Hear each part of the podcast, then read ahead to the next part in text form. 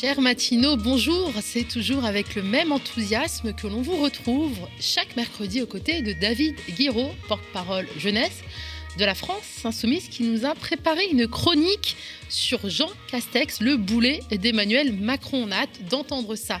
On reçoit aujourd'hui Odile Morin, militante anti-validisme, élue municipale et métropolitaine à Toulouse, avec qui l'on discutera des discriminations auxquelles font face les personnes en situation de handicap dans l'accès au logement et plus globalement sur le marché du travail.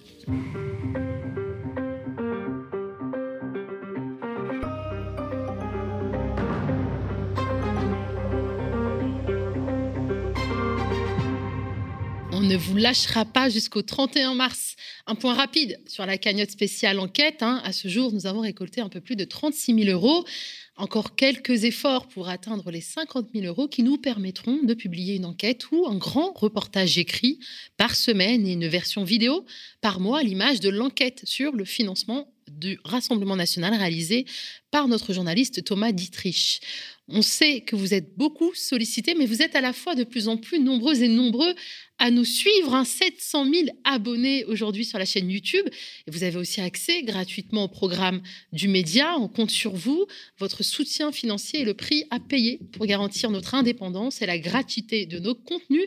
Alors, Cory qui nous regarde, hein, je n'oublie pas de rappeler que le soutien passe aussi par des likes et les partages qui bousculent l'algorithme et met en avant nos vidéos. Sans plus attendre, place à la titrologie du jour. Libération mène l'enquête. Le journal de centre-gauche consacre sa une au meurtre d'Ivan Colonna et s'interroge, à l'instar de la population corse, sur les circonstances qui ont entouré le crime et plongé le militant indépendantiste dans le coma le 2 mars dernier avant qu'il succombe à ses blessures lundi soir. Libé a pu consulter en exclusivité le dossier judiciaire de l'assassinat qui laisse en tout cas qui soulève euh, les responsabilités de l'établissement pénitentiaire et donc de l'État. La détention à la maison centrale de Arles d'Ivan Colonna, condamné à la prison à perpétuité pour le meurtre du préfet Claude Erignac à Ajaccio en 1898, qui s'inscrit et qui est également inscrit en répertoire des détenus particulièrement surveillés, aurait pu laisser supposer une surveillance renforcée. L'enquête de Libé sur l'assassinat en prison d'Ivan Colonna démontre que rien dans son dispositif de surveillance n'était particulièrement signalé ou suivi ou vérifié ou même accompli. Des défaillances pénitentiaires évidentes ont permis aux détenus, Franck et Long Abbé, passé de délinquants à militants radicalisés en Afghanistan et aux antécédents psychiatriques bien connus, d'être seul pendant plus de huit minutes avec Ivan Colonna, armé de ce qu'il lui fallait pour l'étrangler et l'étouffer. Des sacs de poubelles fournis par l'administration de la prison. Comment cela a-t-il été possible? Pourquoi les images de vidéosurveillance euh, n'étaient-elles plus visibles pour, par les gardiens? Pourquoi aucun personnel n'est-il présent dans la salle de sport Ce sont les questions posées par l'IB et qui à elles seules traduisent la négligence des règles de sécurité les plus élémentaires. Un dossier très riche qui nous instruit hein, sur les circonstances d'un assassinat qui risque d'attiser la colère de la population corse qui ne la quitte plus depuis l'agression d'Ivan Colonna. À la une du monde, l'Ukraine, l'assassinat d'Ivan Colonna et la flambée des prix des hydrocarbures. Comment les chocs pétroliers changent l'économie hein, C'est le gros titre du journal qui rappelle que la hausse brutale des matières premières à laquelle nous assistons hein, depuis plus de six mois et qui s'est intensifiée avec la guerre en Ukraine ravive les souvenirs des crises énergétiques de 1973 et 1979 marquées par l'apparition hein, de la stagflation, cocktail de forte inflation et de croissance faible. Les cours du gaz européen de référence, hein, le TTF euh, et néerlandais ont ainsi bondi de 76 euros à plus de 340 euros le mégawattheure, un record historique entre le 22 février et le 8 mars. Le 21 mars, il évoluait toujours autour de 105 euros. Ceux du baril de Brent ont monté de 96,80 dollars à 130 dollars sur la même période, soit plus de 30% de hausse avant de refluer. C'est le jeu des comparaisons historiques, un reste délicat, nuance le monde. Une chose est sûre, le choc pétrolier de 1973, comme celui de 1979, a réécrit les règles de l'économie mondiale et également entraîné des changements majeurs de la pensée économique. La crise actuelle pourrait accélérer le développement euh, des énergies renouvelables du nucléaire pour réduire notre dépendance aux énergies fossiles, des approvisionnements alternatifs aux hydrocarbures russes, hein, comme le pétrole vénézuélien ou le gaz liquéfié américain, pourraient aussi s'imposer au détriment de l'urgence climatique. On saisit l'occasion hein, de rappeler que l'Antarctique hein, est en ce moment touché par une vague de chaleur exceptionnelle, des températures jusqu'à 42 40 degrés supérieurs au normal de saison ont été enregistrés vers la mi-mars sur la région la plus froide du monde. En Espagne, la hausse des prix alimente la colère sociale. Madrid compte sur l'Europe pour contrôler les coûts de l'énergie et désamorcer le mouvement de protestation qui s'étend dans le pays. En Afrique, le Nigeria frôle la panne sèche. Avant de nous pencher sur les unes de nos camarades de la presse indépendante, un petit point rapide sur les élections présidentielles, un nouveau coup dur pour Anne Hidalgo, déjà en grande difficulté dans les sondages. L'ancien maire, de Paris et mentor de la candidate Bertrand Delanoë a expliqué en petit comité qu'il voterait pour Emmanuel Macron le 10 avril prochain. Ce faisant, Bertrand Delanoë a rejoint ses camarades socialistes qui, qui ont eux aussi officialisé récemment leur soutien à la Macronie, comme Marisol Touraine, l'ancienne ministre de la Santé de François Hollande, ou encore François Rebsamen, maire de Dijon et ex-ministre du Travail. Un scandale à la une de Mediapart. Selon des informations recueillies par le journal, l'association L'air du peuple, qui était au cœur de la campagne 2017 de Jean-Luc Mélenchon, a été mise en examen le 3 le 3 février dernier pour des faits présumés d'escroquerie aggravée, tentative d'escroquerie aggravée et faux et usage de faux. D'autres structures, hein, satellites, sont également dans le viseur des enquêteurs pour un montant total qui avoisinerait le million d'euros. L'Air du Peuple, hein, c'est une association qui a été créée en décembre 1995 pour fournir, je cite, un support technique et logistique à toute initiative prise au service des idées de Jean-Luc Mélenchon pour réaliser la révolution citoyenne, rappelle Mediapart omniprésente dans la campagne 2017, dont elle était le cinquième fournisseur en termes de chiffre d'affaires réalisé. L'association a notamment facturé euh, à l'association de financement de la campagne de Jean-Luc Mélenchon des prestations matérielles et intellectuelles Or, les enquêteurs suspectent l'association d'avoir délibérément surfacturé ses prestations. En effet, quand un candidat hein, fait un score supérieur à 5% à l'élection présidentielle, l'État lui rembourse ses dépenses dans la limite des règles d'éligibilité. Dans cette hypothèse contestée par la France insoumise, l'association n'aurait été qu'un paravent servant à encaisser la différence entre le coût initial de la prestation et leur refacturation à la campagne, explique Mediapart.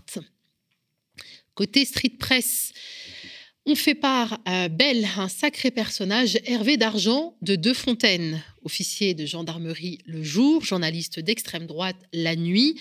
Depuis 2013, l'officier de gendarmerie Hervé d'Argent exerce aussi le métier de journaliste et d'éditorialiste sous pseudonyme pour des médias comme Causeur, Atlantico, le Figaro Vox, Valeurs Actuelles, le mensuel L'Incorrect ou la revue Conflit.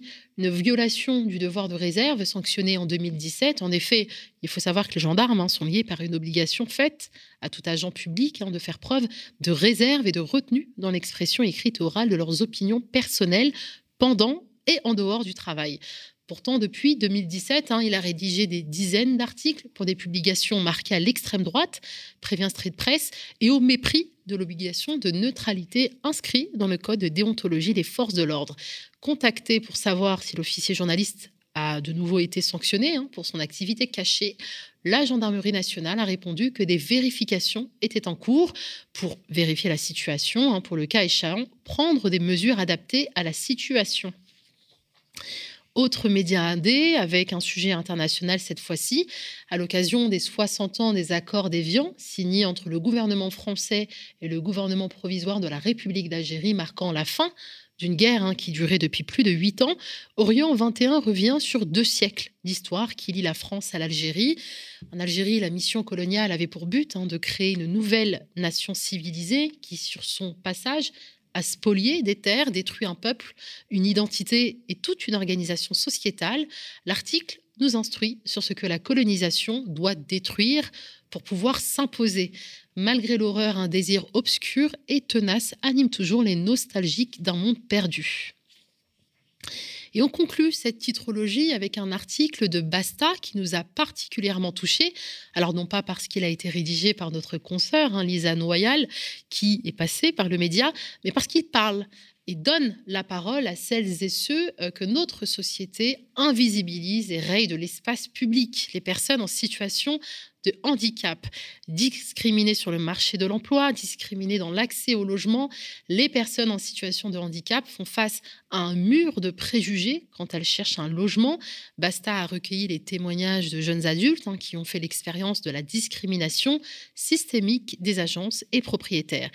On découvre avec effroi que certains choisissent de cacher au maximum leur handicap face aux difficultés d'obtenir un logement. En France, 23 millions de personnes sont concernées par le handicap. Elles peuvent donc prendre une grande place sur la scène politique. Qui mieux que Odile Morin, militante anti-validisme et élue municipale à Toulouse, pour discuter de l'action publique en matière de lutte contre les discriminations auxquelles font face plus d'un tiers des Français. Odile Morin, c'est aussi l'un des porte-étendards du mouvement des Gilets jaunes. On regarde. Et vous savez quoi? Prochaine manif Et vous savez ce qu'on fait prochaine manif? On va voir tous les policiers, on les photographie un par un dans leur badge. Et on envoie la préfecture. Allez. Allez. Ah, c'est pas bête. Hein, c'est pas bête? Une centaine de personnes attendaient l'arrivée d'Odile Morin devant le tribunal de Toulouse. Figure du mouvement des Gilets jaunes, cette femme est accusée d'avoir percuté volontairement un policier avec son fauteuil roulant lors d'une manifestation le 30 mars. Les faits se sont déroulés vers 17h dans une ambiance chaotique. Odile Morin explique que rien ne serait arrivé si un membre des forces de l'ordre n'avait pas touché à son joystick. La police l'a attrapé comme ça, il a écarté, donc a dévié ma course et m'a fait attirer dans le camion et m'a blessé. Odile Morin, bonjour. Oui, bonjour. Merci d'avoir accepté notre invitation. Euh, Odile, hein, vous l'avez vu aussi passer cet article de Basta hein, qui recense des témoignages bouleversants. Les personnes en situation de handicap font face à un mur de préjugés hein, quand elles cherchent un logement. Lesquels sont-ils? Alors, il y a les préjugés, mais il n'y a pas que ça. Il y a aussi le problème de l'accessibilité euh, logement, c'est-à-dire la manière dont le bâti est construit et dont on peut euh, pénétrer dedans et y vivre normalement quand on est en situation de handicap. Mais effectivement, en termes de discrimination, il y a la question euh, des revenus, mmh. c'est-à-dire que les personnes qui ne sont pas en activité professionnelle ou qui, comme beaucoup, euh, enfin, le peu de personnes handicapées qui travaillent sont euh, avec des salaires à temps partiel au SMIC et extrêmement limités. Mais la problématique la principale, c'est la question de, des titulaires de l'AH, l'allocation adulte handicapé, qui est un minima social, qui en plus entraîne la, la pauvreté du couple, si vous êtes en couple, les revenus du conjoint sont pris en compte. Euh, c'est 900 euros par mois. Donc, de toute façon, ça ne permet pas de vivre correctement. Et surtout, une des difficultés, c'est que l'AH n'étant pas saisible, les bailleurs euh, privés et sociaux ont tendance à euh, limiter l'accès au logement des personnes qui ont l'AH, partant du principe que s'il y a un problème, ils ne pourront pas les saisir. Euh, et puis, il y a aussi des préjugés sur la capacité des personnes à vivre seules. On est encore dans un pays qui continue à institutionnaliser les personnes handicapées, contrairement à ce qui peut se faire à l'étranger, ce qui pose aussi bien d'autres problèmes de, privation de liberté, de, maltraitance et autres. mais il y a plein de situations qu'on retrouve, c'est-à-dire que les personnes sont écartées du logement parce qu'elles n'ont pas les revenus, parce qu'elles peuvent euh, avoir des différences physiques qui pourraient, euh, dans l'esprit de certains, mmh. euh, choquer les voisins. C'est-à-dire que tout est fait dans cette société pour nous renvoyer vers les établissements spécialisés mmh. dont certains voudraient qu'on ne sorte jamais. et donc, ça, plus le bâti qui n'est pas adapté, il faut savoir que ça fait 45 ans qu'il y a des lois qui, normalement, obligent à rendre l'espace public, le bâti, dont le logement accessible, mais que ces lois n'ont jamais été appliquées mmh. et qu'elles sont sans cesse reportées et que donc aujourd'hui le, le, logement, euh, que ce soit dans le parc privé ou dans le parc public, est majoritairement inaccessible, inaccessible ou inadapté, voire les deux. Euh, en plus, on a euh, subi des reculs sur le plan du droit qui ont aggravé la situation. Mais je peux vous donner quelques exemples de, situations. Hein. L'article de Basta évoque quelques situations. Moi, je peux vous parler de celles auxquelles j'ai été confronté par les, adhérents ou les personnes qui nous ont contactés pour nous demander de l'aide. je me rappelle notamment d'une jeune fille qui, quand je l'ai connue, avait 19 ans et qui était myopathe, qui donc très jeune s'est retrouvée dans un fauteuil manuel puis dans un fauteuil électrique. Elle habitait à Toulouse, à la Rainerie. Ce sont des immeubles avec des ascenseurs qui s'arrêtent uniquement au cinquième et au neuvième euh, étage. Elle habitait avec ses parents au sixième étage. Et donc, euh, à partir de l'âge de, ses cinq ans jusqu'à euh, jusqu'à l'âge de 19 ans où, je l'ai connue, ses parents ont dû chaque jour, matin et soir, la porter. Alors, la porter du sixième au cinquième étage au mieux, mais comme les ascenseurs dysfonctionnent souvent dans ce type de résidence HLM, c'était souvent sur les six étages. Et bah, quand elle avait 4-5 ans, ça restait encore, je dirais, possible assez facilement. Mais à partir du moment où elle a grandi, où elle a pris du poids et où elle s'est retrouvée en fauteuil roulant électrique, c'est devenu beaucoup plus compliqué. En tout cas, les parents ont continué à faire ces allers-retours matin et soir. il y avait le frère qui stockait le fauteuil électrique chez lui, donc il fallait après aller chez le frère pour qu'elle puisse récupérer son fauteuil électrique, pour qu'elle puisse aller à l'école, au collège, au lycée, à la faculté. Euh, et ça a duré pendant 14 ans. Pendant 14 ans, la famille euh, a demandé à être logée en expliquant euh, dans quelle situation d'inaccessibilité il vivait et ça n'a dérangé personne ou pas grand monde. C'est aussi, par exemple, je pense à Jessie à Grenoble qui m'avait contacté récemment, qui était dans un studio avec son compagnon deux personnes en fauteuil électrique. Et là aussi, ça ne perturbait personne. Euh, c'était, euh, c'est aussi euh, ma, copine Elisa qui à Paris se retrouve logée chez un parent dans un logement inaccessible et dangereux pour elle, et qui, voilà, même si elle est, c'est une, une, jeune femme qui est avocate, malgré tout, elle n'a pas de fortune personnelle qui lui permettrait d'acheter son logement et de l'adapter à sa situation, elle se retrouve, ben, je dirais, quasi euh, prisonnière de son domicile avec des difficultés euh, majeures. Toujours pareil, sans que ça émeuve personne. Mmh. C'est ce couple aussi, parce que finalement, deux personnes en fauteuil électrique, c'est pas la norme. Mmh, mmh. On est censé être célibataire et vivre dans un établissement spécialisé. Et malheureusement, je dirais que même les forces de gauche sont euh, très rétrogrades sur ces questions-là. Elles n'ont toujours pas compris que la question du handicap, c'est pas une question médicale, c'est une question de discrimination, mm. c'est une question d'oppression, de préjugés et d'une société qui finalement est adaptée uniquement aux personnes valides. D'ailleurs, le, le, législateur a quand même reculé en la matière de lutte contre les discriminations euh, et a renforcé même la difficulté de l'accessibilité euh, à ces logements que vous avez évoqués. La loi Elan de 2019 impose seulement 20% des logements neufs, impose que seulement 20% des logements neufs doivent être accessibles et non plus 100% comme c'était le cas depuis 2005.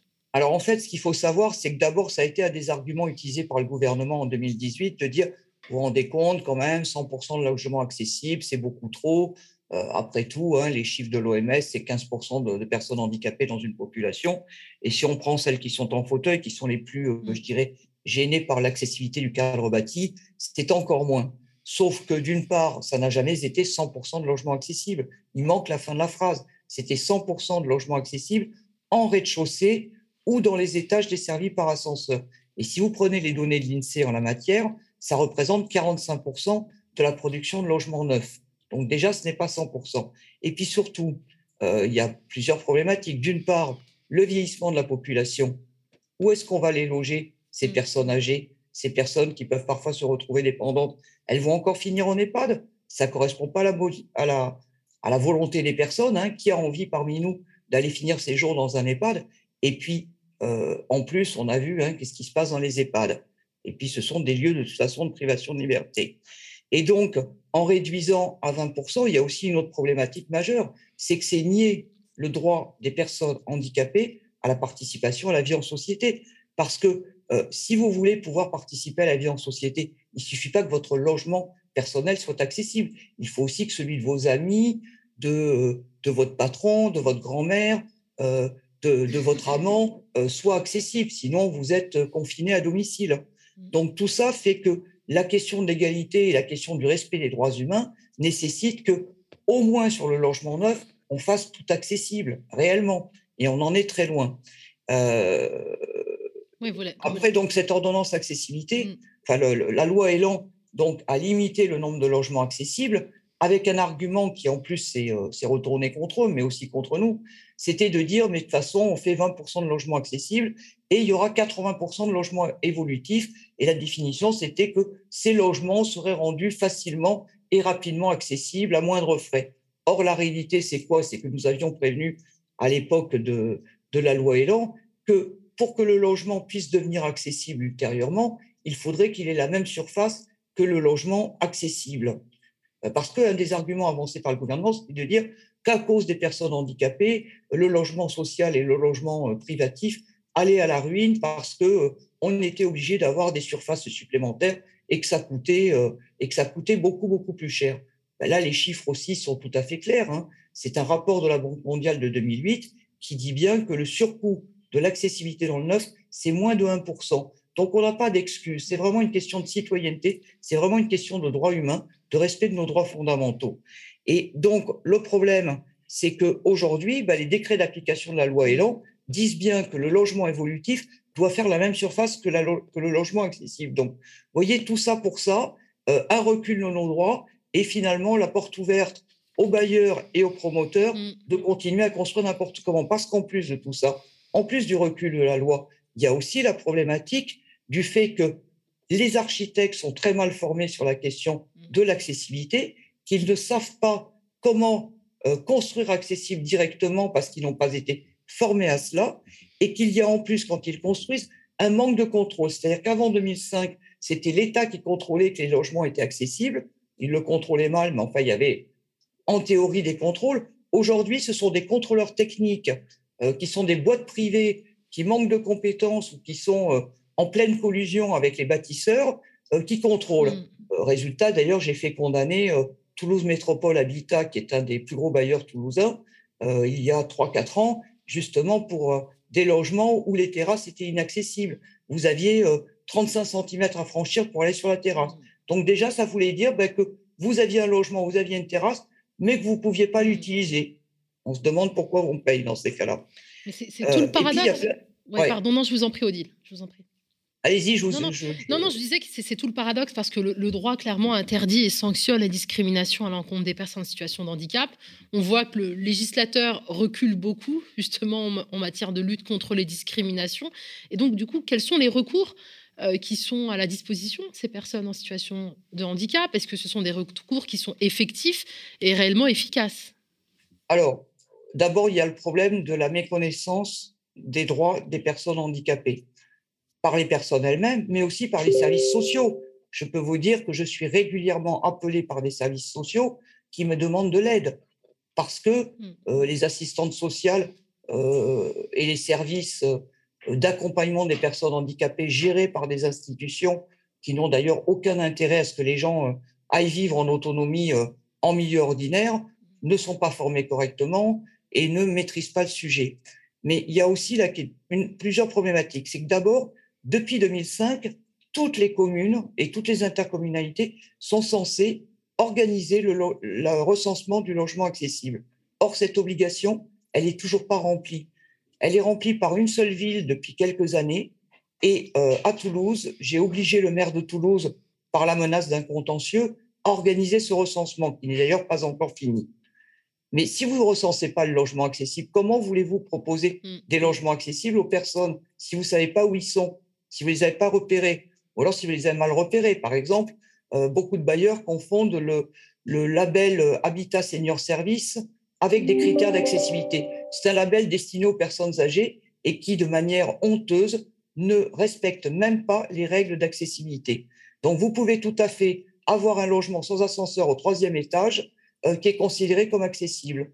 Résultat, ben, la, petite vieille ou le petit vieux qui sera logé dedans, il aura peut-être une douche adaptée, il aura peut-être les fesses propres, mais par contre, pour ce qui est de pouvoir sortir de chez lui, ben, il faudra qu'il repasse et qu'il attende.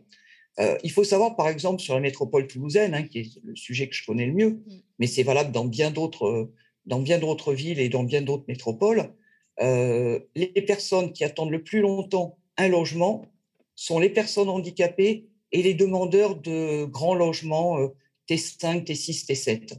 Ce sont les personnes qui attendent le plus longtemps. Et face à ça, quelles sont les, les possibilités?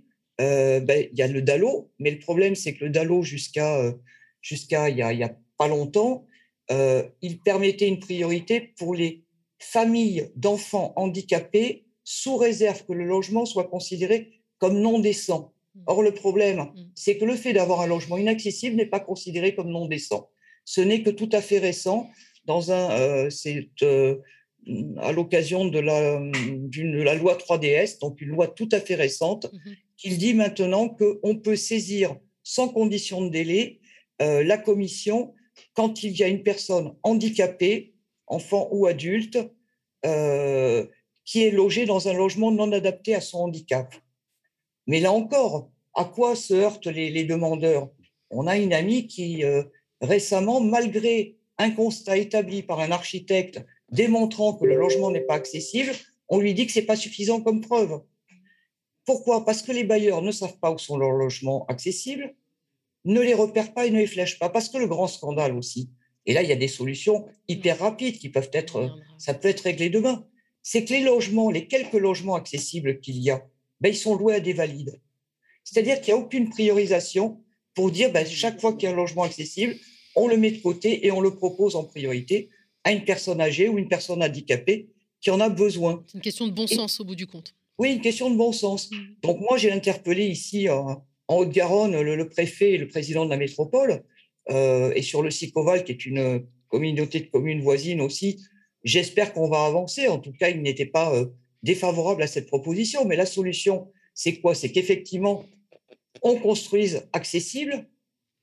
Donc déjà, pour tous les, logements en rez-de-chaussée ou avec ascenseur, qu'on vérifie, qu'on forme les architectes, qu'on contrôle que les logements sont réellement accessibles, qu'on les recense ces logements, les logements anciens, parce qu'il y en a certains qui ne sont pas tout à fait aux normes d'accessibilité, mais qui pourraient correspondre aux besoins, qu'on rapproche l'offre et la demande, parce qu'encore une fois, euh, les euh, loueurs professionnels, les euh, responsables et gestionnaires de bailleurs sociaux ne connaissent pas les problématiques du handicap et ne connaissent pas les règles d'accessibilité. Donc, quand ils ont une personne handicapée, ils sont capables de bonne foi de proposer un logement qui n'est pas accessible. Je vais vous donner un exemple.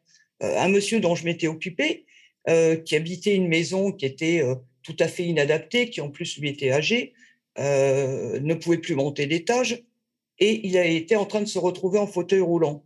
On lui propose un logement au rez-de-chaussée, il visite le logement, il y avait une différence de niveau à l'intérieur du logement, donc pour aller dans la chambre, dans les WC, dans la salle de bain, il y avait une énorme marche à franchir mais le logement avait été répertorié comme accessible parce que pour un valide, une petite marche, c'est rien du tout. Voilà. Et ce sont des choses comme ça qui créent, parce qu'il y a, il y a ceux qui arrivent à être combatifs par leur éducation, par leur, euh, leur vécu, par euh, plein de choses. Mais euh, ces personnes-là, la plupart ne sont pas en capacité de se défendre. D'abord parce qu'elles ne connaissent pas leurs droits. Je vous dis, si même les services sociaux ne les connaissent pas, comment vous voulez demander à l'usager lambda de connaître ses droits?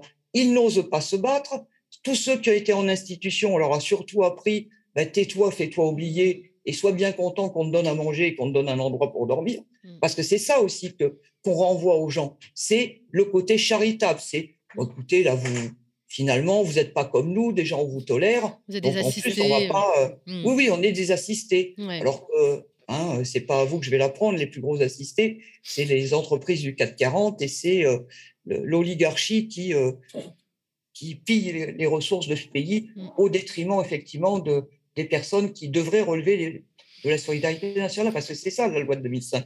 C'est le droit mm. euh, d'avoir tous les moyens de compensation de son handicap de façon à pouvoir vivre à égalité. Je vais vous donner un exemple. Euh, moi, j'ai des lunettes, beaucoup de gens ont des lunettes dans cette société. Euh, parmi les gens qui ont des lunettes, quasiment personne ne dira je suis en situation de handicap. Et pourtant, vous retirez leurs lunettes aux personnes qui en ont, elles sont en situation de handicap pour la majorité. Mais pourquoi elles ne se considèrent pas en situation de handicap? Parce que les lunettes, même quand on est fauché, on peut avoir une paire de lunettes moches, OK, au tarif sécu, mais donc on peut y voir. Donc le problème ne se pose pas. Par contre, vous pouvez avoir facilement une paire de lunettes. Par contre, je peux vous dire que pour un fauteuil roulant, moi, ça fait quatre mois que j'attends pour renouveler le mien. Euh, et encore, moi, je, fais partie de ceux qui savent se battre, mm. qui sont en capacité de se défendre. Ce n'est pas le cas de beaucoup de mes pères. Donc, tout ça fait qu'on est en grande difficulté. Puis après, on a le problème de ce que j'appelle la mobilité verticale. C'est quoi la mobilité verticale? Ben, C'est les ascenseurs, notamment. C'est tout ce qui permet d'aller d'un niveau à un autre. Et euh, ben, quand on est valide, effectivement, même s'il n'y a pas d'ascenseur, ben, on monte les escaliers. Euh, quand on est en fauteuil roulant, mais aussi quand on a des problèmes cardiaques ou des problèmes pneumo, des problèmes respiratoires, ben, on peut être debout sur ses deux jambes et ne pas être en capacité ou alors en grand danger euh, d'utiliser les escaliers. Donc, ce droit à la mobilité verticale, il n'est pas assuré en France. Il n'est pas assuré parce que, d'abord, quand vous habitez un immeuble avec un ascenseur, et que cet ascenseur tombe en panne, eh bien, la seule priorité qui est reconnue, c'est si vous êtes bloqué dans la cabine. C'est-à-dire que vous pouvez être bloqué hors de votre logement ou dans votre logement sans pouvoir descendre au rez-de-chaussée ou bloqué au rez-de-chaussée sans pouvoir rentrer chez vous. Ce n'est pas considéré comme une urgence. Et en plus, il faut savoir que les ascensoristes euh, maintiennent au minimum les ascenseurs. Donc, il y a des pannes de plus en plus fréquentes, y compris dans des bâtiments neufs. Et que là, encore une fois, euh, à moins d'être une personne comme moi qui n'hésite pas à meuter la presse, à faire des procès quand ça fonctionne pas, eh bien, moi, je connais des personnes qui vont attendre des semaines sans ascenseur. On le voit en région parisienne dans les grands ensembles, mais aussi à Toulouse, des gens qui restent bloqués dans leur appartement. Euh, quand aujourd'hui, enfin, quand depuis deux ans, un certain nombre de Français, enfin, une majorité de Français se plaignent d'avoir été confinés à domicile, beaucoup de gens oublient que c'est le sort de beaucoup de personnes handicapées dans l'indifférence générale depuis des années. D'ailleurs, Odile Morin, vous parliez tout à l'heure des solutions. Des, premières qui semblent tellement évidentes, hein, c'est que ces logements accessibles soient d'abord attribués en priorité aux personnes en situation de handicap. Mais finalement, au fond, le problème, c'est est-ce que ce n'est pas le manque d'inclusion au sein de ce gouvernement? Est-ce qu'il ne faudrait pas des personnes en situation de handicap, euh, des, ministres, des députés, pour qu'on ait vraiment une législation qui soit euh, j'ai pas j'ai même pas envie de dire en faveur parce que c'est garantir finalement euh, un quotidien exactement une qualité de garantir vie euh, l'égalité les droits l'égalité pour euh, les personnes voilà exactement. On n'est pas une sous-catégorie de citoyens on n'est pas des sous-humains. On est des c'est la diversité humaine. C'est-à-dire qu'en fait c'est tout le problème du validisme. Et c'est quoi le validisme? C'est le problème de ça désigne un système d'oppression et d'exclusion et c'est l'ensemble des préjugés et des discriminations et des violences et des situations de domination, alors qui peuvent être aussi bien diffuses et inconscientes qu'institutionnelles euh, à l'encontre des personnes handicapées. Ça désigne un monde qui est organisé autour d'une norme dominante, la norme valide, et à l'inverse, l'individu qui est euh, considéré euh, moins capable ou incapable de réaliser telle ou telle action de manière indépendante se voit disqualifié, stigmatisé et réduit à ses incapacités. Alors qu'on a tous dans notre vie, de la petite enfance à, la vieillesse des moments et on est tous dépendants des autres. Et heureusement, c'est aussi ça qui fait euh, les interactions sociales. Mais demain, on peut avoir des solutions pour les personnes handicapées pour les loger parce qu'il suffit que demain, même si le recensement n'est pas lancé à grande échelle dans les collectivités, et je rappelle que toutes les personnes handicapées peuvent saisir la justice pour faire condamner leur ville et les, euh, les métropoles et les communautés de communes pour les obliger à engager le recensement du logement accessible. Mais déjà, demain, on peut commencer par dire que tout logement qui est en vacances, c'est-à-dire tout logement qui est remis dans le circuit de location, il est recensé en priorité pour évaluer son niveau d'accessibilité et il est fléché de façon à ne pas être loué à une personne valide, mais être loué à une personne âgée ou handicapée qui en a besoin. Déjà, ça commence par ça. Et puis, on commence à construire accessible dès maintenant. Et petit à petit, on impose l'ascenseur à tous les niveaux. Vous savez qu'aujourd'hui, un ascenseur, en plus, c'est devenu très peu cher. Si vous construisez un bâtiment de trois étages avec un sous-sol, vous savez combien coûte l'ascenseur? Mmh. Avec le, maçonnage, 25 000 euros. Mmh, mmh. ça représente rien. C'est le prix de la liberté. Donc, il faut arrêter de s'en priver. Avec le vieillissement de la population, avec toutes ces problématiques, c'est juste une question de respect euh, ben, de, de la diversité humaine. Parce que euh, moi, plutôt de parler handicap, j'ai envie de, de, parler plutôt de ce que, le terme qu'utilisent les Espagnols, ils parlent de la diversité fonctionnelle. Mhm. Parce qu'effectivement, d'abord, aucun individu n'est euh, identique à son, euh, à son voisin. On est tous différents. Et donc, il faut que la société, elle s'adapte à nous. Il faut que, si depuis 45 ans, on avait mis les moyens, en 45 ans, ça n'aurait pas coûté des fortunes. Le problème, c'est qu'aujourd'hui, on paye la carence, la lâcheté et la ségrégation que nous ont imposé tous les hommes politiques depuis des années. Justement. vous disiez des ministres handicapés. Oui, il en faut. 0,1% de personnes handicapées mm.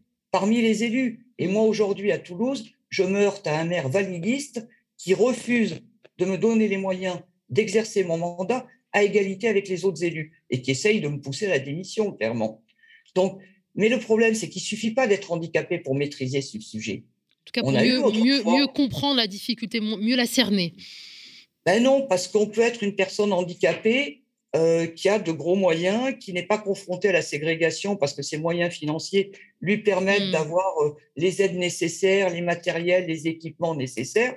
Et on l'a vu, hein, il y a des, euh, il y a des, des personnes qui, qui on vit pas les mêmes choses suivant la classe sociale mmh. dans laquelle on est et suivant effectivement le type de handicap. Et puis, euh, il suffit pas d'être handicapé pour comprendre les situations de tous les handicaps. Il faut avoir travaillé ça, il faut s'être conscientisé. Donc, ça ne suffit pas, mais c'était effectivement un élément important, parce que malgré tout, euh, rien ne devrait être fait euh, pour nous sans nous. Exactement. En tout cas, nous sommes les experts de nos propres vies. Et en nous formant, nous pouvons être les experts de tous nos, pères. Mais justement, on a, on a pointé cette question de la représentation, euh, la représentativité des personnes en situation de handicap, on va dire, dans, le champ politique. Il y a, autre chose, hein, euh, je le disais en introduction, 23 millions de personnes en France sont concernées par, la, par, par le handicap, 23 euh, millions de personnes, ça représente quand même un certain poids électoral. Est-ce que ça... C'est plutôt la mobilité réduite, je pense. Mobilité réduite, en tout cas, des, difficultés au quotidien. Euh, est-ce que, enfin, qu'est-ce que représente euh, l'électorat euh, des personnes? Voilà, Déjà, est-ce que les personnes en situation de, handicap constituent un électorat en particulier? Et je pense notamment à, cette, à ce sondage qui a été commandé à par l'association APF Handicap, un sondage sur les intentions de vote des personnes handicapées, des personnes en situation de handicap. Arrive en tête Jean-Luc Mélenchon. Est-ce que vous confirmez cette tendance? Alors, Écoutez, moi, je suis très embêté sur cette question pour plusieurs raisons. Euh, d'abord parce que euh, il faut savoir de quelles associations on parle. Et une des problématiques majeures en matière de handicap qu'il y a en France, et c'est pas moi qui le dis, c'est l'ONU, c'est que on a laissé des organisations gestionnaires qui sont devenues un État dans l'État, c'est-à-dire les organisations mm. qui proposent des services, des prestations et qui surtout institutionnalisent euh, donc mais à l'écart de la société les personnes handicapées, ce sont ces organisations qui, dans le pays, parlent pour nous à notre place. Et euh, ce que dit l'ONU, l'ONU dénonce l'article 1er de la loi de 2005 qui a organisé la représentation des personnes handicapées euh, en se puyant sur les organisations gestionnaires, mm. ce qui constitue un, conflit d'intérêts majeur. Parce que c'est comme si demain, euh, pour représenter les ouvriers, on faisait appel au MEDEF. Ces organisations elles sont pertinentes à parler de la gestion de leurs organisations, mais elles ne sont pas pertinentes pour parler à notre place. Ce ne sont pas elles les personnes handicapées. Elles vivent des personnes handicapées, ce n'est pas du tout la même chose.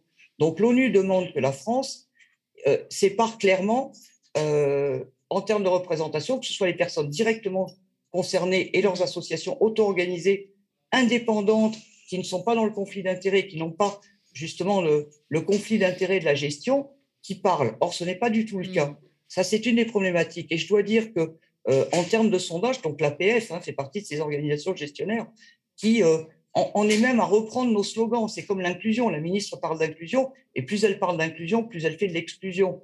Parce qu'il y a des mots qui ont été détournés de leur sens. Mm. C'est comme Sarkozy qui citait Jaurès. C'est aussi euh, problématique. Sauf qu'effectivement, comme les Français ne sont pas conscientisés à ces questions Euh, de, discrimination, parce que le validisme, c'est la même chose que le sexisme et que le racisme. Aujourd'hui, on n'accepterait plus euh, que certains propos soient tenus sur les personnes racisées, sur les personnes LGBT, sur les femmes. Mais pourtant, on le tolère encore en matière de handicap parce qu'on continue à considérer que c'est une question médicale, que c'est une question de charité. Mm. Non, ça n'a rien à voir. C'est vraiment une question de droits fondamentaux. Et ces organisations, elles doivent laisser la place. Simplement, ça n'arrange pas les pouvoirs publics, puisque les pouvoirs publics se sont euh, débarrasser du problème en le confiant à ces grandes organisations qui, effectivement, euh, continuent à nous ségréguer. Et sur la ségrégation, c'est pas moi qui le dis, c'est l'ONU. La France doit fermer ses établissements spécialisés. Alors, beaucoup de gens nous disent, oui, mais vous comprenez, euh, à ce moment-là, les gens vont se retrouver sous-sol chez eux. C'est pas du tout ça qu'on défend. Nous, on défend le fait qu'il est tout à fait possible, et beaucoup de pays l'ont montré, de vivre en autonomie chez soi. Simplement, au lieu d'aller mettre les gens dans des lieux spécialisés, il faut simplement que les services, parce qu'on aura toujours besoin des gens du médico-social, on aura toujours besoin de professionnels à nos côtés. Et on a besoin de professionnels qui soient considérés, qui soient bien payés et qui soient euh, bien formés, ce qui n'est absolument pas le cas aujourd'hui. Mmh. Et le problème qu'on a avec la gauche et avec la France insoumise, euh, je suis désolé de devoir le dire, c'est que la France insoumise a laissé son programme handicap être construit par une personne qui est certes handicapée, mais qui est aussi une professionnelle du champ du handicap et qui a été formée à l'idée que l'institution est un lieu souhaitable pour les personnes handicapées, tout simplement parce qu'on a tellement intégré dans notre pays l'idée que c'est impossible de vivre en autonomie qu'on en a fait une politique générale. Euh, et ça, c'est plus acceptable. Donc moi, je, regrette, hein, j'ai tenté depuis, euh, depuis euh, le mois de janvier de, travailler donc avec, avec les salariés et les militants de la France insoumise, d'autant plus que, à titre personnel en tout cas, je suis très proche de ce mouvement et, je reconnais la qualité de son programme par ailleurs. Mais sur le, handicap, on a abouti à un livret handicap qui est le mélange d'avancées qui respectent la Convention ONU et de recul qui maintiennent l'idée d'institution. Donc, une chose et son contraire. Donc, moi, j'invite Jean-Luc Mélenchon, s'il a, euh, si vraiment il veut avancer sur cette question et si vraiment il veut convaincre les personnes handicapées et surtout s'il veut respecter nos droits fondamentaux et cesser de nous ségréguer, à prendre contact avec moi. En plus, on, se connaît, on a déjà eu l'occasion d'échanger, mais je ne sais pas quels sont les blocages dans la hiérarchie de la FI qui fait qu'on a laissé une personne qui n'a aucune reconnaissance dans le milieu du handicap décider toute seule refuser de concerter avec nous euh, pour faire un programme qui tient la route. On était arrivé à, une, à, un document commun et puis euh, depuis, euh, depuis une semaine, c'est le blocage qui nous oblige à dénoncer cette situation. J'espère qu'on réussira à avancer parce que si on arrive à avoir un programme qui change la nature des rapports mmh. sociaux, qui fait qu'on n'est plus, qu'on ne subit plus la pauvreté et qu'on va construire correctement, on peut vraiment être un pays qui sera en avance et qui sera respectueux de cette convention ONU que la France a pourtant ratifiée. Merci, merci infiniment Odile Morin. En tout cas, l'appel est, lancé. On espère qu'ils vont vous entendre au sein de la France insoumise et vous recontacter. C'est vraiment, dommage. On peut pas. Euh, euh, Jean-Luc a sur les questions, par exemple, de sexisme, de racisme, c'était peut-être pas sa tasse de thé il y a quelques années. On voit qu'il a énormément progressé là-dessus. Donc, je pense qu'il faut vraiment qu'il soit en contact avec les personnes qui maîtrise le sujet. Euh, il y a plein d'associations hein, de lutte contre le validisme, il n'y a pas que moi, il y a plein d'interlocuteurs possibles. C'est dommage de se priver de l'expertise de ces gens-là et de construire quelque chose qui, euh, qui, qui, qui, mène à la ségrégation. Parce que là, pour l'instant, le programme est identique à celui, je veux dire, c'est Zemmour hein, qui proposait aussi de laisser les enfants dans des dispositifs euh, ségrégatifs. Ben, c'est aussi ce que propose aujourd'hui la FI. Et donc, c'est pas à la hauteur de ce qu'est cette grande organisation et de ce que moi je souhaite voir aboutir effectivement. C'est une société où on vire Macron et où on sera tous égaux. Merci, merci Odile Morin. On donnera l'occasion d'ailleurs à peut-être à des élus de la France insoumise l'occasion de, vous répondre sur ce point-là. Tout à fait, on, on, est tout à fait ouvert euh, au débat et à expliquer euh, effectivement cette notion qui souvent est, est souvent inconsciente chez beaucoup de gens, mais on ne peut pas continuer comme ça. C'est pas digne de ce pays et c'est pas digne d'un mouvement comme la France. Merci, merci Odile Morin. Cher internaute, hein, vous pouvez retrouver l'actualité et les combats d'Odile Morin sur son site internet. Euh, eh bien, c'est le moment tant attendu, attendu pardon, de la chronique de David Guiraud. On va le laisser rentrer sur un, petit clip d'auto-promo. Et oui, euh, la cagnotte hein, euh, spéciale enquête est encore en cours. On regarde le clip.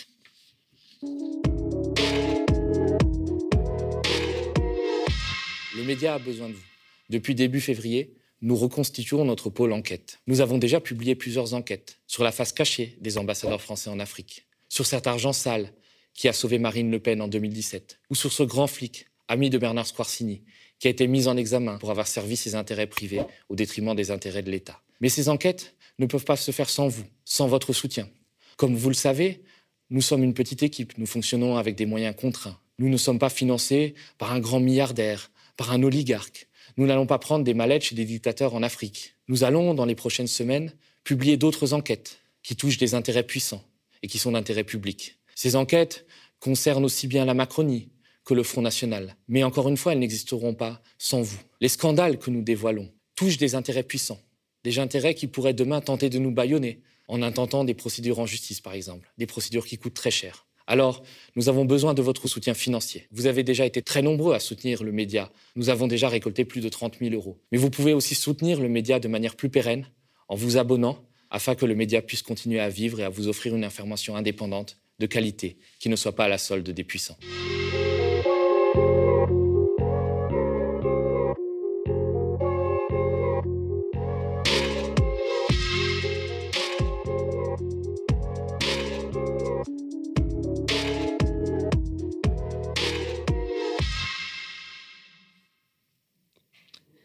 Bonjour David. Bonjour Nadia, bonjour cher chroniqueur. Alors aujourd'hui, euh, nous allons analyser ensemble un moment euh, fort de la vie politique, un moment puissant, un de ces moments qui marque les mémoires et qui imprime euh, l'histoire. Nous allons en effet décrypter l'interview sur TF1 de l'incontournable, hein, de l'unique, du grand. Jean. Jean Castex. Eh oui, Jean Castex est venu aux 20h de TF1 pour apporter son soutien à Emmanuel Macron. Genre donc. Pour apporter même son renfort à Emmanuel Macron, enfin, son renfort. Un renfort, c'est un grand mot euh, pour Jean Castex. Disons que le renfort, il est un peu lourd euh, à porter. C'est un renfort un peu épais, hein. c'est une sorte d'enclume en fait, euh, Jean Castex. Alors, il n'est pas dénué de, talent, hein, Jean Castex, ce Premier ministre.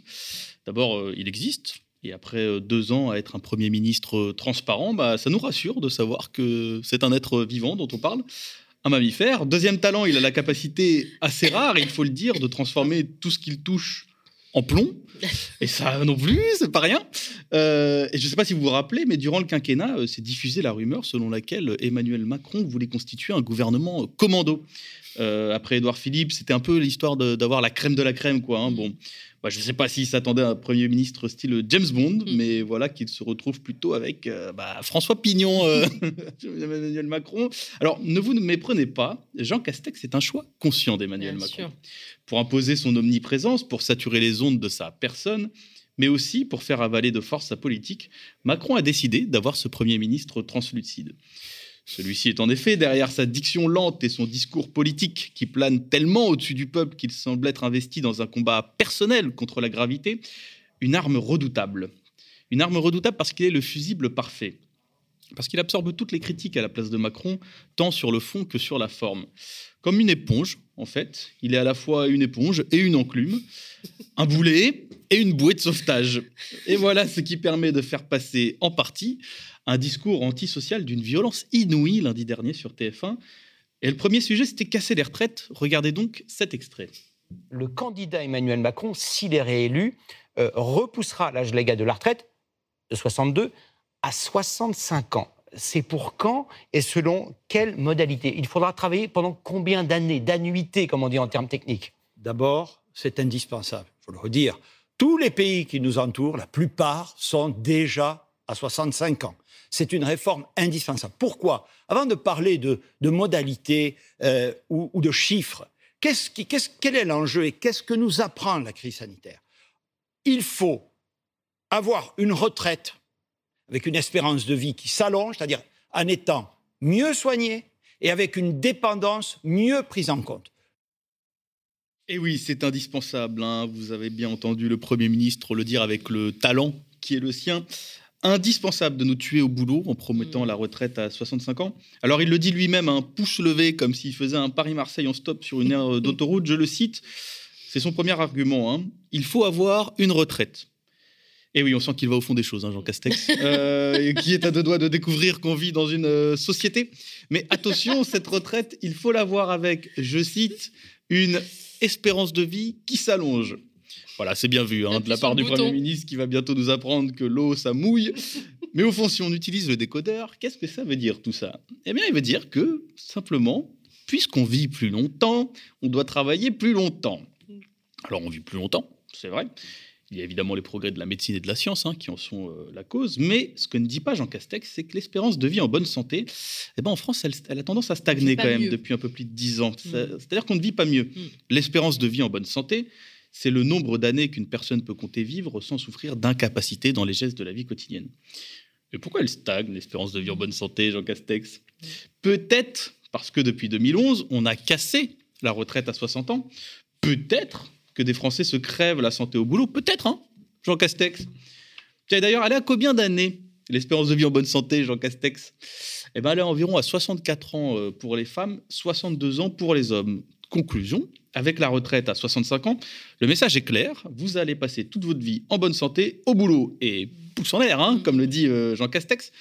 Tant pis si vous vouliez euh, un peu de temps pour vous occuper de votre famille, de vos amours, de vos amis ou de vos engagements politiques et associatifs. Voilà, c'est comme ça qu'on vous le dit. Mais rassurez-vous, Jean Castex a un autre argument euh, imparable pour vous convaincre. Tous les autres le font, tous les autres pays. Alors c'est ce qu'on appelle un argument euh, d'autorité, sauf que bah on n'est pas obligé d'être aussi stupide que tous les autres. Et puis surtout, si on se plie devant ce genre d'argument, eh ben en France les carottes sont cuites, hein, parce que tous les autres n'ont pas beaucoup de choses qu'on a en France. Tous les autres n'ont pas forcément la sécurité sociale, tous les autres n'ont pas forcément les services publics. Et même si on remonte un peu dans le temps et qu'on est un peu taquin, tous les autres n'avaient même pas de république, mais une tripotée euh, de monarques qui disaient, comme Jean Castex, que la monarchie, bah, c'était bien, parce que tous les autres, hein, pouce en l'air, ils avaient euh, un roi. Alors, on passe à la question technique hein, sur les retraites, car on le sait, Jean Castex est connu, disons, il a la réputation d'être un peu le Neymar hein, de la technique, le Zizou de l'administratif. Alors, on va parler calendrier, savourer cet extrait c'est tellement important que ça ne se fera pas par d'un trait de plume. Il faudra une loi. Ce sera pour quand? Avant l'été, après l'éventuelle réélection d'Emmanuel Macron et les vacances d'été, juin, Alors, juillet? euh, Si le président de la République est reconduit, euh, l'intention. Réélu, réélu. Reconduit, c'est un. Vous avez raison, vous avez tout à fait raison. Réélu. Ouh, Jean Castex. Ouh là là, Jean Castex. pas ça. Pas ça, Jean Castex, pas aujourd'hui, pas maintenant, pas après tout ce que tu as fait. Et oui, il y, a la grosse boulette hein, de Jean Castex qui peut compter néanmoins sur le présentateur pour le sauver un petit peu. Alors ça peut paraître anecdotique, mais pour moi, ce passage trahit toute la vision macroniste de cette élection présidentielle. Et oui, car en démocratie, on ne reconduit pas un président de la République, on l'élit. On l'élit parce que c'est le choix du peuple français, et on ne le reconduit pas justement parce que l'élection présidentielle n'est pas une formalité administrative et que les Français ne sont pas des sujets passifs du roi Macron. Mmh. Jean Castex, euh, tout dans son art, trahit bien l'ambiance en fait qui règne en Macronie. Euh, l'élection présidentielle, bah, on s'en fout. Euh, la vie des Français, c'est pas important. le débat démocratique, c'est accessoire. Et, et, la contradiction et l'interpellation du président, c'est pas grave, quoi. Voilà, hein, c'est ça. Mais le pire, c'est que cette saillie antidémocratique, qui dénote bien quand même l'ambiance du moment, hein, ah prononcée par un Premier ministre quand même, elle passe. Elle passe parce que Jean Castex est tellement plat qu'on lui pardonne tout. Et parce qu'il est sur TF1 aussi. Oui, mais avec Jean Castex, de toute façon, rien n'est essentiel. Jean Castex, il pourrait vous voler sous vos yeux l'ordinateur avec lequel vous regardez cette matinale, que vous ne vous en rendriez même pas compte, à peine vous sentiriez un petit courant d'air chaud et une vieille odeur euh, de meubles anciens. Et pendant ce temps, sans se rendre compte, encore une fois, voilà qu'on nous explique que la retraite à 65 ans serait votée le plus vite possible pour casser les grèves et toute forme de résistance, à grands coups et à grands renforts de flashball et de LBD. Et puis surtout, faut pas l'oublier, pour pourrir la vie du peuple et des précaires, puisque je rappelle qu'à 62 ans, un quart des 5% les Français les plus pauvres sont déjà morts. Et que donc à 65 ans, beaucoup de nos compatriotes vont littéralement mourir au travail sans jamais avoir eu le temps de se reposer. C'est peut-être un détail pour eux, mais pour nous, ça veut dire beaucoup. Allez, on passe à la suite sur le RSA. J'attendais que. je vois tellement tes paroles que je ne peux pas, je peux pas réagir. On passe au RSA. Jean Castex, dans le projet du candidat Emmanuel Macron, il y a ce point très important, il fait beaucoup parler, le RSA. Il y a 1 900 000 bénéficiaires du RSA aujourd'hui. Emmanuel Macron, candidat, dit ils devront travailler ou se former au moins 15 à 20 heures par semaine pour garder le RSA. Vous nous confirmez que ce soir, ce soit obligatoire? Alors, pour tous, pour tous les bénéficiaires du RSA aujourd'hui Là aussi, là aussi. Quel est notre objectif politique Quelle est la, proposition que nous faisons aux Françaises et aux Français Le RSA, le RSA, c'est un progrès social qui a été fait dans ce pays, mais l'objectif, c'est de pas y rester. L'objectif, c'est d'en sortir parce que ce qui vous donne de la dignité, c'est pas simplement de recevoir une allocation, c'est d'avoir une juste place dans la société en s'insérant dans la société. Bon. Donc l'objectif, on vient de le faire d'ailleurs avec, avec les jeunes, ça s'appelle le contrat d'engagement pour les jeunes, c'est les moins de 25 ans qui ne sont pas éligibles au RSA, c'est de veiller à accompagner toutes ces personnes vers un retour vers l'activité ou l'emploi. Et donc, effectivement, on va renforcer leur accompagnement, c'est la partie droit, mais oui, il y aura aussi désormais davantage de devoirs pour rentrer dans un processus, pour retrouver une activité. Et effectivement, il y aura, le, candidat l'a dit, entre 15 et 20 heures par semaine, soit de formation, soit de travail euh, d'intérêt général, soit de stage. Bref, quelque chose, encore une fois, ce n'est pas punitif, c'est très positif. Et on le peut parce qu'effectivement, on crée davantage d'emplois dans ce pays. Alors vous ne le savez pas, hein, mais quand les vidéos passent, on a Nadia Lazouni qui fait le commentaire, hein, qui limite réécrit ma chronique hein, pendant que ça passe. Elle est très bavarde dans les offs, mais par contre quand on lui demande de compléter une chanson assez célèbre, il n'y a personne. Bon bref, je dis ça comme ça. on n'a peut-être pas les mêmes références. Ah, bah euh. écoute, voilà. classique de la chanson française. Moi je me, suis, moi, je me suis arrêtée à, tu, à Brandy. Tu connais pas Brandy, tu connais pas Chelsea. Non. Voilà. Euh, ok. Chelsea, je connais. Alors, bon, alors, on revient sur le RSA et sur ce sujet grave, hein, mais c'est vrai qu'avec Jean Castex, c'est toujours très difficile de rester sérieux. Euh, on aperçoit, hein, avec Jean Castex, ce que peut être l'acte 2 de la Macronie s'il a lieu, un enfer de précarité pour les plus pauvres. Ah ouais, alors, je rigole, c'est nerveux. Hein. Vous avez entendu Jean Castex. Hein. L'objectif du RSA, c'est de ne pas y rester. Non, non j'avais pas cru. Euh, tiens, en fait, je me demande un peu dans quel monde parallèle vivent ces gens. Est-ce qu'ils se rendent compte qu'il n'y a pas grand monde qui veut vivre avec 550 euros par mois que c'est pas drôle d'être au RSA, que c'est pas rigolo et que beaucoup de gens racontent à quel point c'est une humiliation même quotidienne, par exemple, de voir partir euh, le matin ces gamins à l'école et de voir dans leurs yeux qu'ils comprennent pas trop pourquoi papa ou maman reste à la maison alors que les autres parents vont au travail. S'il y a des gens au RSA, c'est parce qu'il n'y a pas de boulot. Jean Castex, on en avait déjà parlé en septembre dernier, le journal Libération démontrait qu'il y avait 13 fois plus de chômeurs que d'emplois vacants. On compte environ 300 000 emplois vacants pour plus de 3 millions de chômeurs. Non, mais ils n'ont pas traversé la route en même temps. Eh ça, s'explique aussi. mais alors pourquoi Jean Castex dit ça? En fait, il sous-entend tout simplement que les gens qui touchent le RSA sont responsables de leur situation. C'est pourtant largement faux. On l'avait vu sur les 9 millions de recrutements euh, de plus d'un mois effectués par Pôle emploi en 2021. Il n'y a que 6% des recrutements qui ont été abandonnés faute de candidats. Euh, les chômeurs, de manière générale, ils acceptent à peu près tous les emplois hein, qu'on leur donne parce que c'est devenu le crime absolu dans ce pays de ne pas avoir de travail. Mais si on accepte de dire que c'est de leur faute, alors on peut dire derrière qu'il faut qu'ils expient leurs péchés. Mm. Et ça permet par ailleurs de ne pas régler un problème qui me semble essentiel, le non-recours au RSA. Il faut savoir que le Secours catholique nous dit quand même qu'il y a 3 à 5 milliards d'euros chaque année qui ne sont pas versés aux allocataires du RSA qui pourtant y auraient droit. Et voilà comment l'économie fait de comment le gouvernement fait des économies sur la misère. Et puis, quand Jean Castex nous annonce qu'on a recréé de l'emploi en France, là, c'est la blague. Jean Castex pense peut-être qu'on est aussi peu subtil que lui. Hein Vite donc, Jean Castex, vous ne nous prendriez pas pour des Jean Castex ah. par hasard Et non, car nous, on a étudié les chiffres. Sur la fameuse reprise de l'emploi en France, l'économiste euh, Florence Janicatrice, dans Le Monde, montrait par exemple le 21 février 2022 que les deux tiers des 107 000 emplois nets créés au quatrième trimestre 2021 sont dans l'intérim. Et c'est combien la durée moyenne du travail dans l'intérim, hein, Jean Castex? Eh ben, c'est deux semaines. Voilà, c'est pas fou hein, comme reprise de l'emploi. Non, c'est deux semaines. Non, non, non, non, deux mois, non, deux semaines. Deux mois, c'est presque un Nous CDI. Sommes sur des durées hein courtes. Hein. Et deux mois aujourd'hui, c'est un luxe.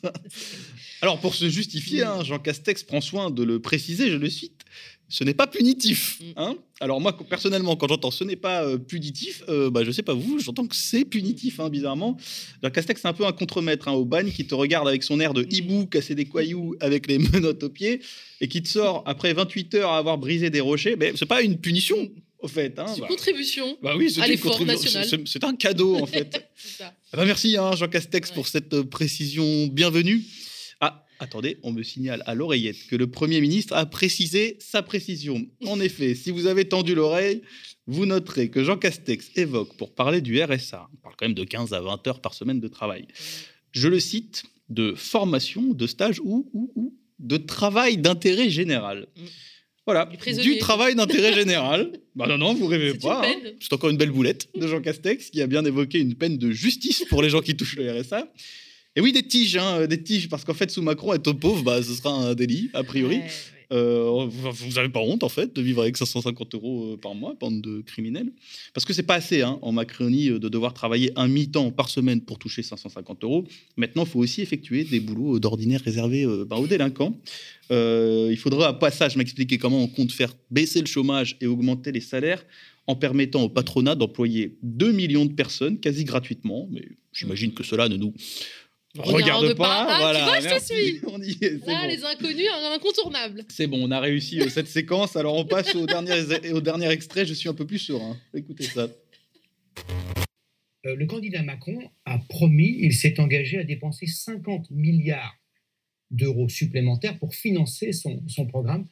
Où trouverez-vous l'argent? Vous êtes engagé à ne pas augmenter les impôts, Oui, vous voulez même je les vous confirme. Je n'ai lu nulle part que vous alliez supprimer des postes de fonctionnaires.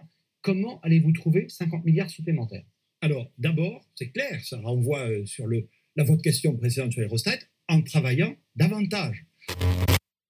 Et ben voilà, hein, euh, là Jean Castex euh, confesse carrément hein, le vol euh, organisé à venir, tranquillou, hein, pouce en l'air comme d'habitude. Alors où allez-vous trouver l'argent hein, pour financer le programme de Macron? demande le journaliste Gilles Boulot. Bah, euh, dans vos poches, hein, en fait, euh, voilà, répond avec bonne humeur Jean Castex. Il est content de vous ruiner, Jean Castex. On dirait euh, dans Robin des Bois le shérif de Nottingham, vous savez, celui qui se balade en sifflotant pour détrousser euh, les pauvres. Alors, par souci de clarté, hein, voilà pourquoi vous avez bossé jusqu'à 65 ans, euh, notamment pour financer la baisse des impôts de production, toujours plus de baisse des impôts de production, qui ont été captés hein, sous ce quinquennat aux deux tiers par les grandes entreprises. Gain moyen de la baisse des impôts de production pour les TPE, 940 euros. Bon. Euh, pour les grandes entreprises, 9,1 millions d'euros. Voilà, même les plus polluantes. Donc c'est ça. hein. C'est pour ça que vous allez bosser. Euh, la baisse des droits de succession aussi, baissée notamment pour les plus riches, c'est pas mal. Euh, la poursuite du gavage des grandes entreprises avec le passage du CECE, du CICE en exonération de cotisation. Voilà. Ce qui est amusant, c'est que dans cette interview, en fait, Castex a tout balancé. Tous les plans les plus odieux et antisociaux, comme s'il était dans la secret room de Secret Story. Il l'a révélé dans le plus grand des calmes, hein, bien enfoncé dans sa chaise trop petite pour lui, Jean Castex. Jean Castex, c'est un peu la Pouki hein, dans la chanson d'Aya euh, Nakamura. Il a tout dévoilé avec Bohemi, Jean Castex, avec euh, légèreté, comme s'il avait bon cœur, comme si ça lui faisait plaisir en fait de nous tuer à la tâche. Et pourtant, euh, c'est pas un gag. hein. Macron va vraiment le faire. Euh, Jean Castex, c'est vrai qu'on a l'impression que c'est de l'humour. Euh, C'est un peu le capitaine ad hoc hein, de Macron. On a l'impression qu'il comprend jamais rien aux enjeux. Il fait que trébucher, que tomber. Mais au final, il aide quand même euh, Tintin, enfin Macron du coup, à avancer tout en enchaînant les faux pas. Alors oui, je conclurai en disant que Jean Castex est bien un boulet. Mais faites bien attention à ce boulet de Macron, parce que même s'il est une petite boule toute ronde et toute lisse, il reste une boule de casse antisociale qui compte bien, elle aussi, vous démolir. Merci, David Guiraud. J'avais prévu que tu rigolerais un petit peu bah oui. aujourd'hui. Non, mais tu vois, Jean Castex, c'est tu sais, un peu le mec que t'envoies là. Tu sais, t'as des embrouilles.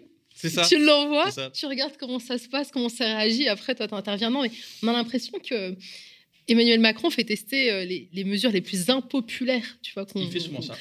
Et, et- et il voit la réaction et après, il repasse derrière. Il dit Mais non, mais. Et le problème, c'est que quand on a une espèce de flobber comme Jean Castex, la réaction, c'est souvent qu'on s'enfonce dans un truc très mou. Quoi. Euh, on a l'impression, quand, quand tu mets un coup de poing dans un sac très mou, en fait, ça fait pas beaucoup d'onde de choc.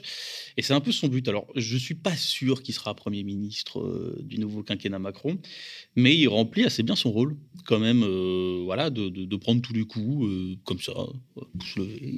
ça marche, ça marche, Jean Castex, ça, ça passe. Quoi. À chaque fois, on a cette impression quand même, ça passe, malgré tout. Bah, en fait, il dit des choses tellement terribles que du coup, il essaie de compenser les, des, idées qui sont, euh, qui sont tellement euh, à, à- l'opposé du, du, de- du progressisme, en fait, avec un langage corporel positif, tu vois. Genre, je dis, je, dis, des- je dis des dingueries, tu vois, mais en fait, tout va bien. Regardez quand je suis en train de dire que tout va bien. Ouais, c'est une pub pour pitch, quoi. C'est vraiment, c'est, je sais pas, c'est un produit publicitaire, quoi. C'est, on sait pas trop, euh, on sait pas trop ce qu'il fait. Et, et c'est vrai que contrairement à Édouard Philippe, par exemple, qui avait une vraie présence politique, qui avait un réseau derrière, d'ailleurs qui pose toujours un, pas un problème, mais qui est là, quoi, pour, pour Emmanuel Macron. Euh, là, on a quelqu'un qui politiquement est complètement vide. On ne sait pas euh, ce qu'il pense, on ne sait pas quelle est son orientation politique. On sait juste qu'il s'est présenté euh, au Premier ministre comme étant un Premier ministre des territoires. Il disait, je suis, des territoires. Mais, on ne sait pas trop ce que ça voulait dire non plus. On ne sait pas ce qu'il a fait pour les territoires. Est-ce qu'il a, par exemple, augmenté la, dotation globale de fonctionnement au territoire? Voilà, personne ne sait, personne n'a aucune visibilité sur son action, sur ce qu'était son principal affichage politique. Donc, bah, il est là. Voilà, il est là. Et c'est tout ce qu'on retient. Il est là. Et, et mine de rien, il applique quand même l'agenda de Macron. Et, et il annonce des réformes extrêmement dures à venir en étant là, tout simplement. Et, euh, et on hein, se souviendra pas de dernières lui. années, il n'était pas trop là, comme tu disais. Bah, il, était, il était là sans lettre en fait. Euh, son programme est là. euh, Emmanuel, en fait, Emmanuel Macron est là Ouais. quand on le voit. Voilà, c'est surtout ça. C'est-à-dire que on ne se souviendra pas de cette interview dans deux jours. Vous-même, vous l'aurez oublié. C'est un peu comme dans X-Men. hein. On, on vous met le coup de flash. Mais, euh, mais par contre, on se souvient d'un truc, c'est que la retraite à 65 ans, ils veulent vraiment la faire. Voilà, et c'est ce qui reste en fait, c'est qu'ils veulent la faire, mais que c'est passé quand même quoi, dans ce 20 heures de TF1 où on n'a pas tous le même rapport à la politique, donc avoir un, un petit bonhomme comme ça, jovial et, et sympathique, bah, ça passe quoi, ça passe. C'est ça qui est un peu effrayant en fait. Pour ça je dis méfiez-vous quand même, parce que Oui. c'est vrai qu'il n'est pas très bon, mais méfiez-vous Voilà. des gens pas très Il, il bons. n'est pas niais. Non. Voilà, il n'est pas si innocent que. Très bien, David, merci. On a fait quand même plus d'une heure de matinale, donc j'aurais été tentée de poursuivre la conversation avec toi, mais je, je- je- il, va falloir, il va bien falloir rendre l'antenne. Surtout que falloir je- aller je- au boulot parce que si vous vous faites virer et que vous finissez au RSA, vous êtes cuit. Hein, ça. Tu vois, moi, ce qui. Tiens, tu, tu reparles. Je, vais rebondir, je vais me faire euh, éclater par Nicolas, mais moi, ce qui m'a profondément gêné dans son propos, c'est qu'il touche en fait à la dignité tu, tu vois, des, des, des, des- Ouais. des personnes. C'est que. Déjà, c'est difficile, comme tu dis, pour des personnes qui perçoivent le RSA, elles ont une image dévalorisante en fait d'elles-mêmes, et lui vient pointer, met le doigt encore plus sur, euh, sur cette dignité en disant mais euh, clairement en vous n'êtes- pas voilà vous n'êtes pas digne en percevant oui. la RSA, En fait, il faut faut en sortir de ça. quoi. En fait, c'est comme si on te mettait euh, dans C'est vraiment une l'océan. attaque morale. C'est ça, c'est qu'en fait, il y a des gens qui sont au RSA parce qu'ils n'ont pas le choix, parce qu'ils n'ont pas de boulot, parce qu'ils aimeraient bien d'ailleurs retourner au boulot, et même ils accepteraient des choses qu'ils ne devraient pas accepter quand Mm. tu regardes bien de ce que ça. Ouais. Ouais. Bah, en fait, en tant que salarié, on a le droit d'avoir des exigences aussi, euh, bon, par rapport aux formations qu'on a effectuées, etc. Il y a des gens qui acceptent vraiment des choses qui leur vont pas du tout. Et c'est comme si on te, de te dire comme ça, il faut sortir du RSA, c'est comme si on te met dans un océan où tu, toi, tu sais pas nager, et on dit, bah sors, mais sors de la piscine, tu vas, sors, sors, je, je peux pas, mais sors. Et c'est ça, en fait, ce discours qui est, qui est- qui est atroce, c'est que les gens, ça leur fait pas plaisir, quoi. Oui. Ça leur fait pas Non. plaisir. Et c'est surtout une méconnaissance aussi du, du- du milieu universitaire, en tout cas du milieu étudiant. On étudie de plus en plus longtemps. Tu, tu Mhm. sors d'un master ou d'un doctorat, tu, tu peux avoir jusqu'à. Tu as plus de 25 ans. Mhm. Il te faut presque un an pour certaines personnes. Alors, quand elles sont. euh, euh, issues euh, des minorités, c'est encore plus compliqué. Donc, entre euh, 25 ans et, je sais pas, euh, 26 ans, au mieux, il faut bien que tu perçoives un revenu pour vivre. Alors, Donc, tu commences euh, par un stage, après, tu as un CDD, Ouais. après, tu as un autre CDD. Euh, après, c'est possible que ton entreprise, euh, bah, si c'est une industrie, elle est délocalisée entre temps et tu te Mm. retrouves sans rien. Et en fait, tu as aussi plein de. D'ailleurs, le ministre des Territoires devrait le savoir. Euh, Il y a plein de, bassins d'emploi, qu'on on appelle ça bassin d'emploi, mais euh, il y a plein d'endroits où il y avait du boulot, notamment dans des industries, etc., qui ont fermé en France. C'est-à-dire qu'il y a des endroits où il n'y a vraiment pas de boulot. Euh, et donc, la seule solution, c'est de déménager très loin, etc. Tout le monde ne peut pas se le permettre. Il y a des gens qui ont une famille, qui ont par exemple une compagne ou un compagnon qui, elle, bosse quand même dans l'agglomération. Donc, bah, tu peux pas partir comme ça avec tes enfants. Et, et- et c'est comme ça que ça se passe, quoi. C'est qu'on est prisonnier aussi d'un territoire, des fois, où il n'y a rien. Que ce soit dans les quartiers populaires comme dans la ruralité, euh, il n'y a pas de boulot. Il y a des endroits où il n'y a pas de boulot. Donc, euh, donc il y a des gens qui finissent par accepter de faire euh, 100 km en voiture euh, tous les jours, quoi. Mais euh, ils font 100 km, puis à 2 euros le litre, euh, Voilà, bon courage, c'est ce que quoi. j'allais te dire. Il y a Voilà. un autre problème, effectivement, c'est euh, le prix, euh, la ça. hausse des, du prix des hydrocarbures. Tout se tient. C'est comme Ouais. ça qu'on qu'on finira. Tout se tient, n'oubliez pas. C'est le serpent qui se mord la queue. Enfin bon, cher, euh, cher Matino, euh, oui, longue matinale, effectivement. Euh, vous pouvez la retrouver, pour ceux qui l'auraient manqué, euh, sur la chaîne YouTube du média, en format vidéo ou podcast. Je me permets d'insister sur cette cagnotte enquête hein, qui court jusqu'au 31 mars hein, et qui vient euh, soutenir aussi plus globalement bah, tout le, travail, bon, le travail d'investigation effectivement, mais aider aussi à la production de contenu. Demain, c'est Théophile euh, qui va animer euh, la matinale. Alors d'habitude, c'est vrai que c'est moi le jeudi, mais je vais partir quelques jours et je reviendrai début avril, donc la semaine prochaine, mercredi et jeudi. Euh, alors mercredi, vous aurez à l'animation Taha Habs, euh, aux côtés de son acolyte, ça tombe bien, David Guiraud. Je- on prépare quelque chose de rigolo. Mais oui, mais oui, il faut pas que vous manquiez cette Ouais, édition spéciale qui va s'intéresser donc au présidentiel lorsque quand les, les quartiers populaires s'en mêlent, donc avec euh, des- du reportage, des interviews avec euh, des sociologues, des militants. Et puis jeudi prochain, ça sera Tu sais, je, je leur dis ça comme si je les préparais psychologiquement à pas me voir. Tu sais qu'il faut les accompagner alors qu'ils s'en fichent hein. complètement. en Non, fait. je crois pas. Je crois pas. Voilà, je plaisante bien évidemment. C'est toujours un plaisir hein, d'animer euh, cette matinale. On compte sur vous pour nous aider à poursuivre ce travail engagé. Euh, et euh, voilà, je rends l'antenne, hein, ça suffit. je vous dis à très bientôt. Je vais pas partir. Mais en fait, je suis collée, vous ne voyez pas, je suis vissée au siège. Allez, à très bientôt. Merci.